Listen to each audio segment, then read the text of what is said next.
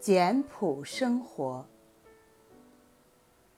作者：亨利·大卫·梭罗，致读者。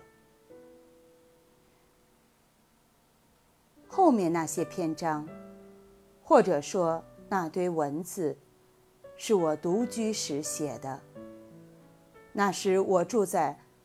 马萨诸塞州的康科德城，城里瓦尔登湖边有片树林，我在那儿亲手搭了个小屋，方圆一英里内没有任何邻居。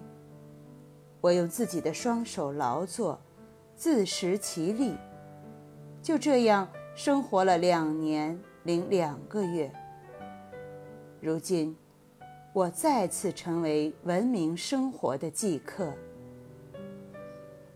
要不是镇上的人们对我的生活方式百般探寻，我是不会拿出这些私事来烦请读者注意的。有些人认为这种探寻很无理，我并不这样想。考虑到种种情况，我倒觉得这很自然。也很合理。有人问我吃什么，是否孤独，是否害怕等等。还有人对我向慈善机构捐赠了多少钱很感兴趣。另有些家中人口众多的人，想知道我收养了多少平儿。因此。在本书回答诸如此类问题时，我恳请那些对我没有特别兴趣的读者见谅。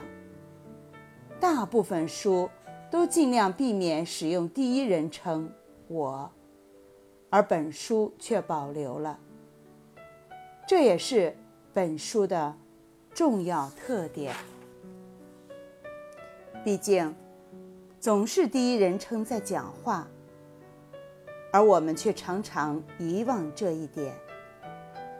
如果我对任何人都像对自己一样了如指掌，就不会谈自己这么多了。